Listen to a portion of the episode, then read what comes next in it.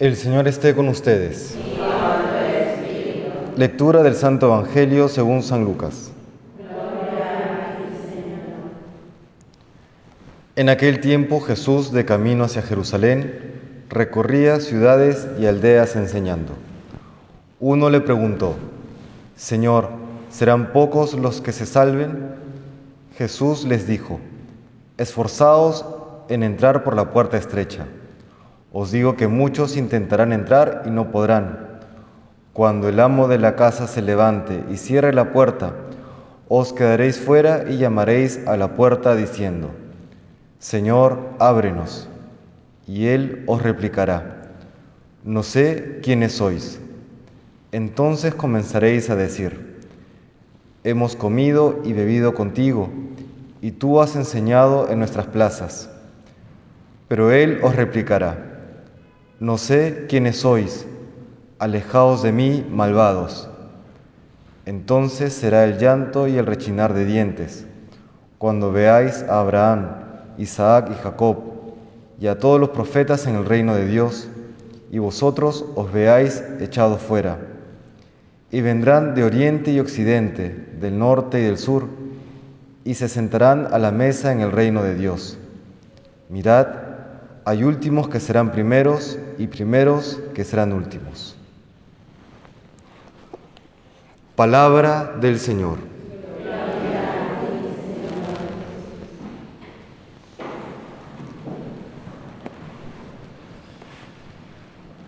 El Señor recibe hoy una pregunta.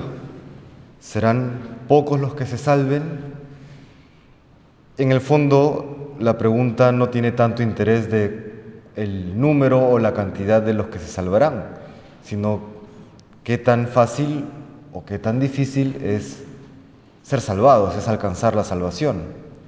Y es que en el pensamiento judío recordemos que ellos se veían salvados más que por misericordia de Dios, o en todo caso sí por misericordia de Dios, pero ya como una especie de derecho.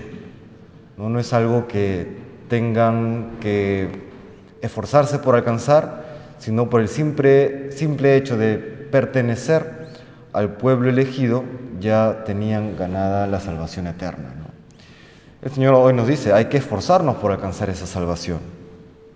Y cuando eh, pone el ejemplo de por qué, dice que muchos, cuando ya llegue el final de los tiempos, tocarán la puerta y se quedarán fueras. Y el Señor les dirá, no los conozco. ¿Y por qué no los conozco? Acá en esta traducción del Evangelio dice, no sé quiénes sois, alejados de mí, malvados. En otras traducciones dice, eh, no los conozco porque han obrado mal. A pesar de que dicen también estos que se quedan fuera, hemos comido y hemos estado contigo, hemos bebido contigo, hemos enseñado o has enseñado en nuestras plazas, han estado con Él. Y sin embargo Jesús dice, no los conozco, no sé quiénes son. ¿Esto por qué? Porque la buena intención de ser salvados, la buena intención de ser cristianos, no es suficiente. Hay que esforzarse.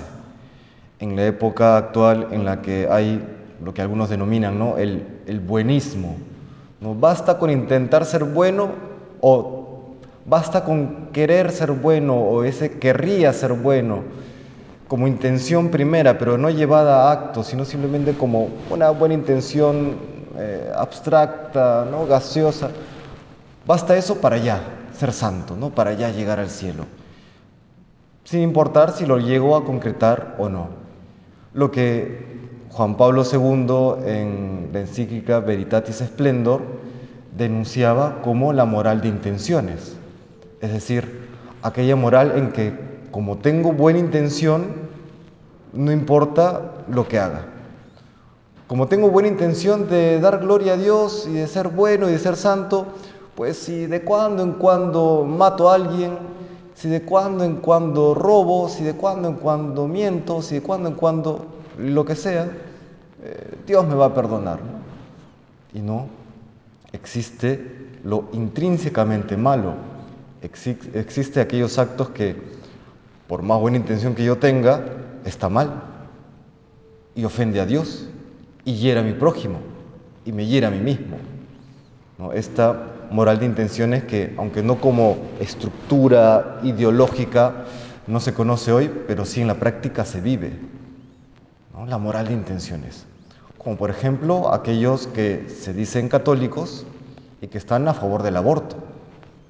Cuando objetivamente hablando es un asesinato, es un pecado gravísimo.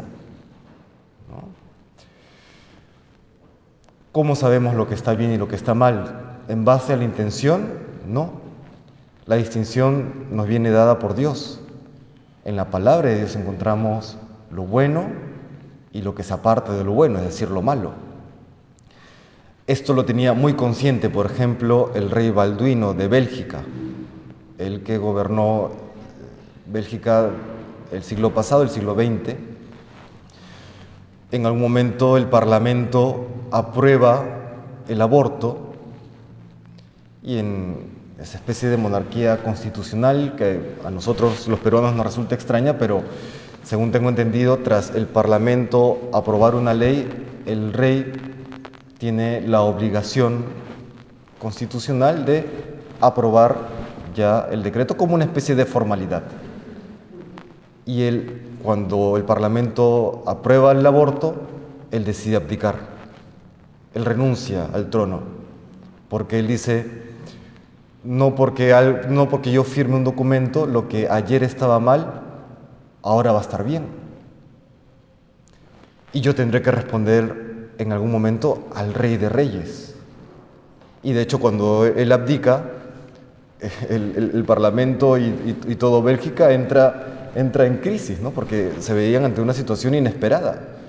Pero claro, él reconocía que había una ley mayor que la humana que regía lo bueno y lo malo. Por más buena intención que pudiese tener el Parlamento o incluso él mismo. ¿no? En fin, el Señor nos invita hoy a ser dóciles con la palabra, a ser fieles a su voluntad, a acoger lo que Él nos dice en esa distinción saludable para todos nosotros entre lo bueno y lo malo. No nos quedemos con la buena intención, esforcémonos por alcanzar la salvación eterna, esforcémonos por practicar siempre buenas obras, por amar a Dios y amar al prójimo.